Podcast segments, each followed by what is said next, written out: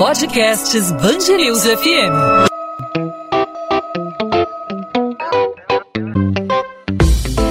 Dois às 20, com Maurício Bastos e Luana Bernardes. Hoje a reportagem da Band News FM trouxe um dado alarmante. Apenas 25% dos leitos prometidos para o combate à Covid-19 estão disponíveis à população. O levantamento foi feito pelo repórter Carlos Briggs e leva em conta as redes estadual, municipal e federal. Juntas, as três esferas do poder prometeram cerca de 3 mil leitos e entregaram pouco mais de 700. O aumento dos casos da doença e a falta de leitos UTIs e profissionais agrava a situação, que já é dramática, especialmente na capital fluminense. Bom, para falar sobre como esse atraso afeta a população, hoje nós vamos conversar com a Alessandra Nascimento, subcoordenadora de saúde da Defensoria Pública do Estado do Rio de Janeiro. A entrevista foi concedida à repórter Armanda Martins, que participa hoje do podcast 2 às 20 aqui com a gente na Band News FM. Alessandra, a gente queria com começar falando sobre um levantamento inédito aqui da Band News FM que mostra que entre o discurso político aí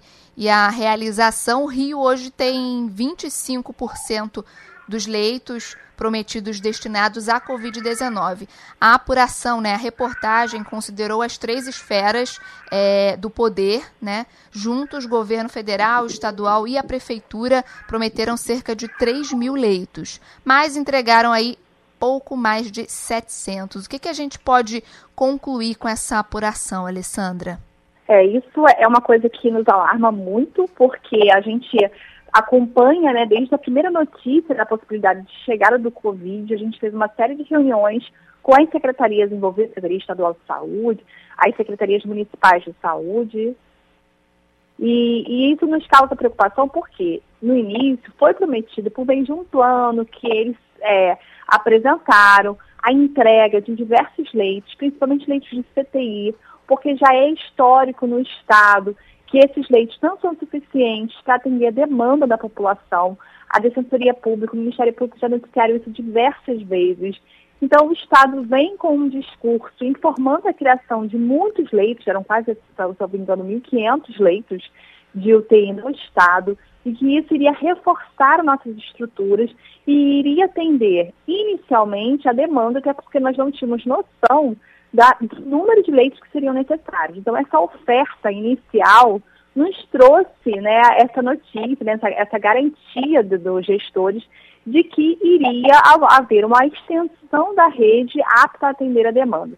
Hoje, o que a gente verifica é que a, pandemia já se instaurou Estamos nas, à véspera do, dos picos, ela está se interiorizando e na capital e no interior do estado, esses leitos que foram prometidos como leitos novos, eles não foram criados. Por isso que houve um movimento das, da Defensoria Pública ao longo de todo o Estado e o um movimento da Defensoria Pública em conjunto com o Ministério Público na capital para que nós é, cobrássemos a criação desses leitos prometidos. É, e, e fala... por isso foram... Não, pode, pode, pode falar. Não, é só para aí esclarecendo que por isso foram propostas duas ações civis públicas na última semana aqui na capital para garantir a, a abertura dos leitos de CTI que estavam previstos nos planos do Estado, porque eu falo planos, porque o Estado é, ele edita um plano, depois ele atualiza o plano, depois ele modifica o plano e recentemente ele modificou mais uma vez.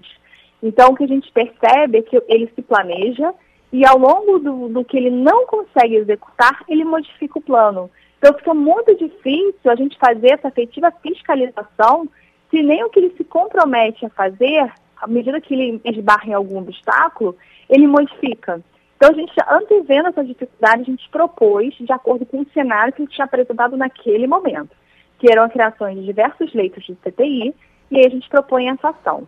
Posteriormente, já no final de semana, no plantão judiciário, a Defensoria Pública e o Ministério Público também propuseram uma ação civil pública visando a abertura dos hospitais de campanha para darem uma, uma garantia que a rede conseguirá se sustentar, porque a gente já sabe que a taxa de ocupação está enorme, a gente não consegue é, manter esses pacientes de uma forma digna e confortável nas emergências e a gente precisa desses leitos de, dos hospitais de campanha que foram prometidos desde março.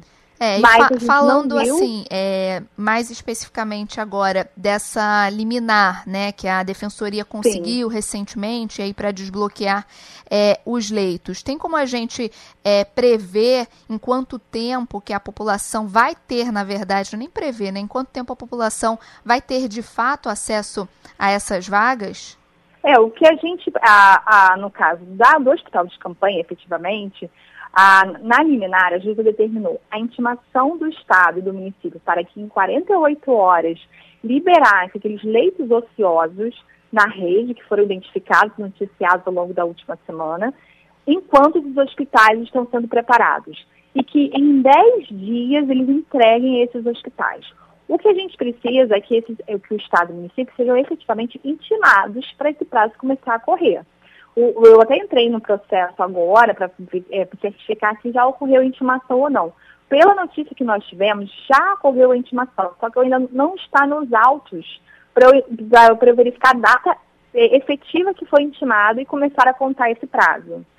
E assim, para a defensoria, os governos têm sido transparentes nesse fornecimento dos dados relativos à ocupação dos leitos, à ocupação dos leitos referentes, claro, à Covid-19? Sim, a gente consegue informações é, por meio de ofício, eles informam a questão da ocupação, eles informam como eles estão se planejando.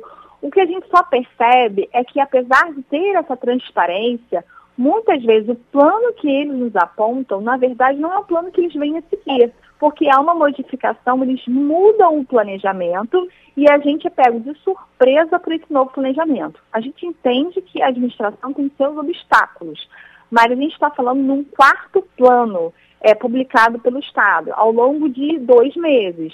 E isso dificulta muito a fiscalização, porque eu posso dar um exemplo de que municípios que receberiam leitos, hoje, pelo novo plano, já não vão receber. E isso nos, é, acaba nos prejudicando, por quê? O próprio município conta com aqueles leitos é, informados pelo Estado que ele iria, de alguma forma, garantir, seja apoiando o município com equipamento, seja apoiando financeiramente, e de repente não, ter, não terá mais aquele leito. Então a gente fica, fica muito difícil, dentro da nossa atuação, eu verificar se aquele município conseguiu se estruturar suficientemente para atender a população, já que ele contava com o apoio do Estado e nós também, de acordo com a informação que recebemos. Então, assim, por mais que haja transparência nas informações, as informações estão mudando muito. E acaba que essa transparência não está sendo suficiente, porque se em uma semana muda o planejamento, nós precisamos ser informados dessa mudança, porque a gente conta, a gente é, é, confia na informação. Então, por mais que tenham sido transparentes ao responder, a transparência não tem sido suficiente porque não acompanha a rapidez de, de informações que eles modificam. Pois é, Alessandra. Agora eu queria falar um pouco sobre as vagas de trabalho. Né? A prefeitura e o governo do estado é, têm argumentado que não há leitos de, de, CTI, que há, na verdade, leitos de CTI Sim. ociosos, mas que não tem mão de obra suficiente. A defensoria tem trabalhado com essa informação de alguma forma?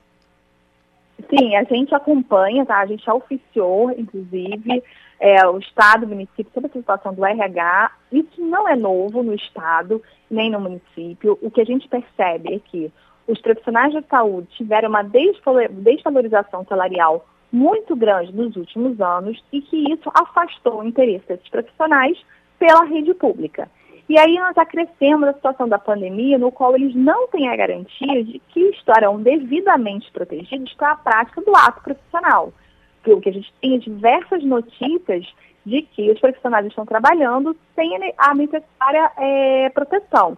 Então, esses EPIs são fundamentais, essa garantia de que o profissional sairá de casa, irá trabalhar e estará devidamente protegido ao longo de toda a sua jornada, isso acaba influenciando o interesse desse profissional para trabalhar na rede estadual e na rede municipal.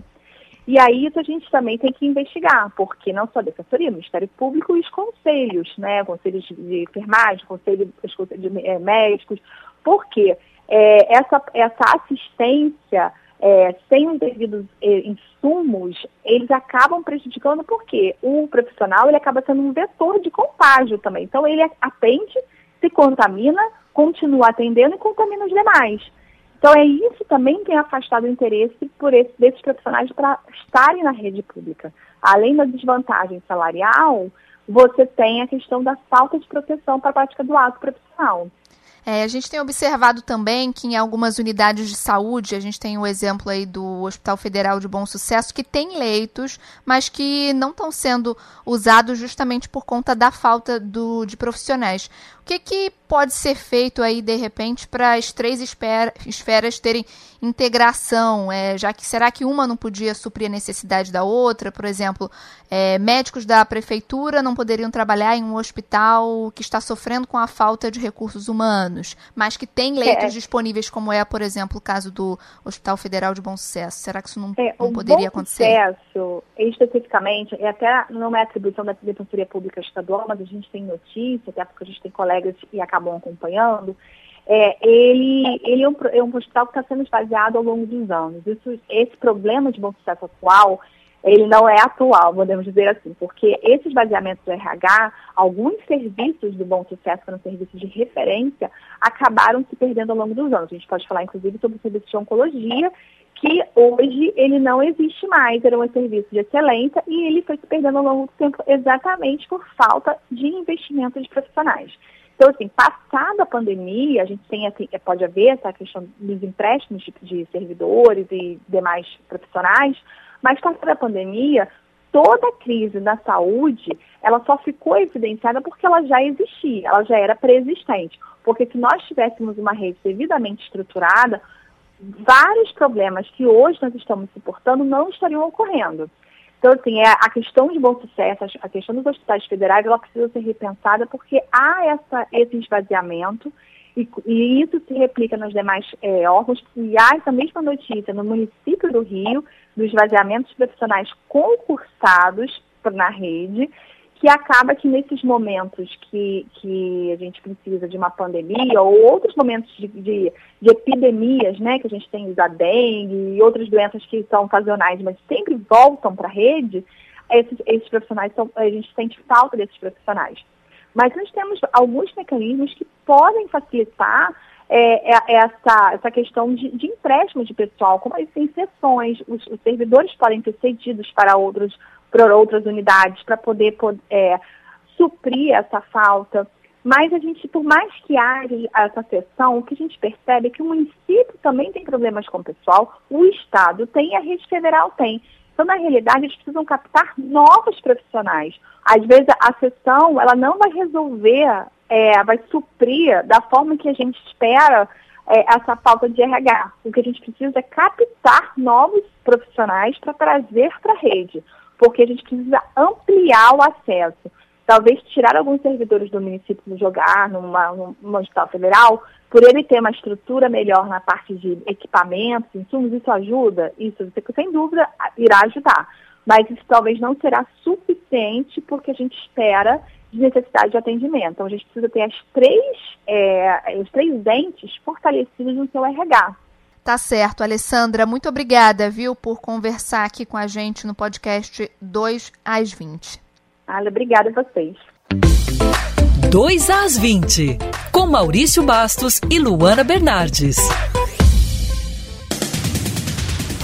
A partir desta quarta-feira, as 489 câmeras da Sete Rio, que costumam realizar o monitoramento da cidade, vão contar com um detector de aglomerações para ajudar no combate à disseminação do coronavírus. O recurso funciona através de um programa que é conectado ao controle das câmeras no centro de operações e permite a identificação de grupos formados por pessoas a uma distância mínima de até meio metro entre elas. Todos os oito bairros selecionados pela Prefeitura para novos bloqueios parciais terão as restrições montadas até esta quarta-feira. Mais um pacote de medidas para evitar a disseminação da Covid-19. Na terça, as regiões mais movimentadas de Santa Cruz, na Zona Oeste, além de Madureira e Grajaú, na Zona Norte foram cercadas pela Guarda Municipal e pela Polícia Militar. Apenas veículos com moradores e comprovante de residência são autorizados a circular nestes pontos. E em Niterói, 10 pessoas foram multadas no primeiro dia de lockdown na cidade.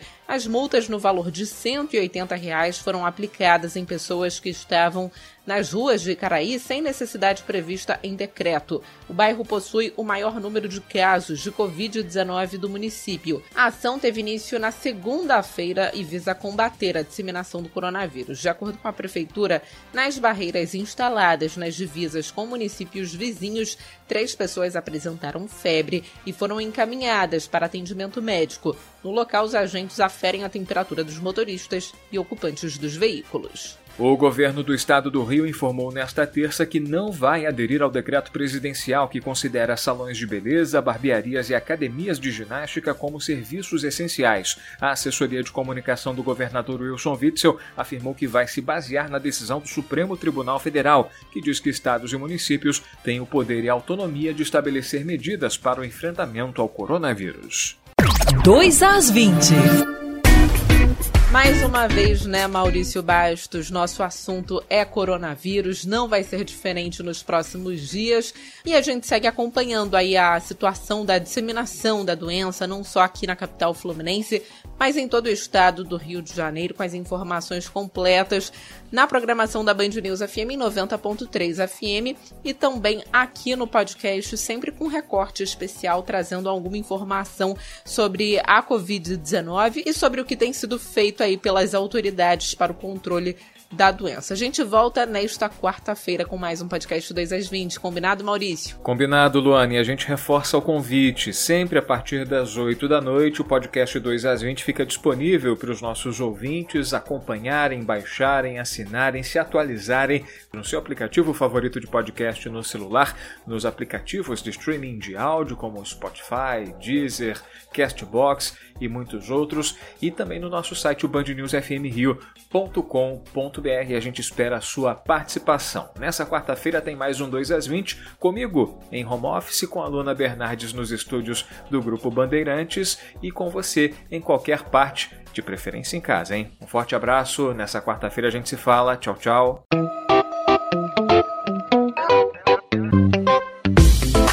2 às 20, com Maurício Bastos e Luana Bernardes.